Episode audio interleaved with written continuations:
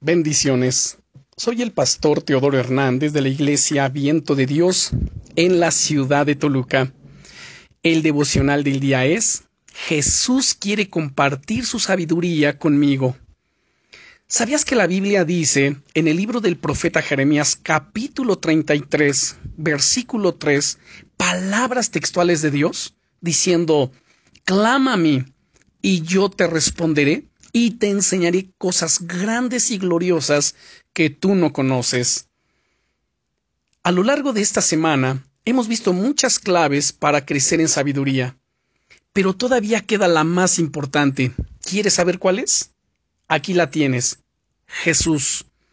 Preguntarás, ¿Jesús? Sí, Jesús.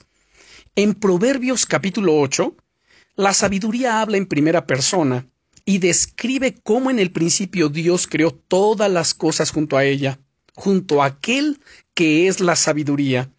A la vez, la Biblia describe a Jesús como el verbo, la palabra encarnada de Dios.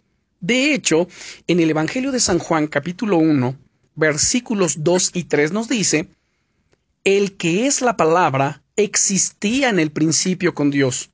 Dios creó todas las cosas por medio de Él y nada fue creado sin Él. Esto es en la nueva traducción viviente. Querido amigo, querida amiga, Jesús es la palabra creadora de Dios. Él es la sabiduría por excelencia. ¿Quieres crecer en sabiduría? Acércate a Jesús. Él desea compartir contigo secretos y sabiduría eterna. Recuerda Jeremías 33.3, donde nos dice que Él desea mostrarnos cosas grandes y gloriosas, ocultas que no conocemos.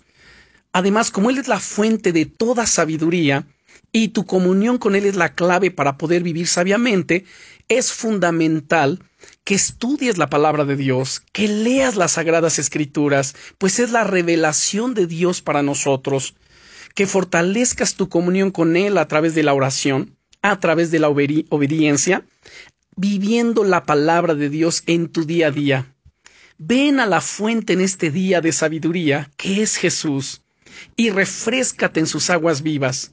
Proponte pasar hoy tiempo especial con Dios, abriendo tu corazón, es decir, disponiéndolo para Él, alejando aquellas distracciones que te impiden centrarte en Dios, y dejando entonces que Él derrame sus ideas e inteligencia dentro de ti él te ama tanto, tanto que cada día tiene y envía un mensaje en especial para ti.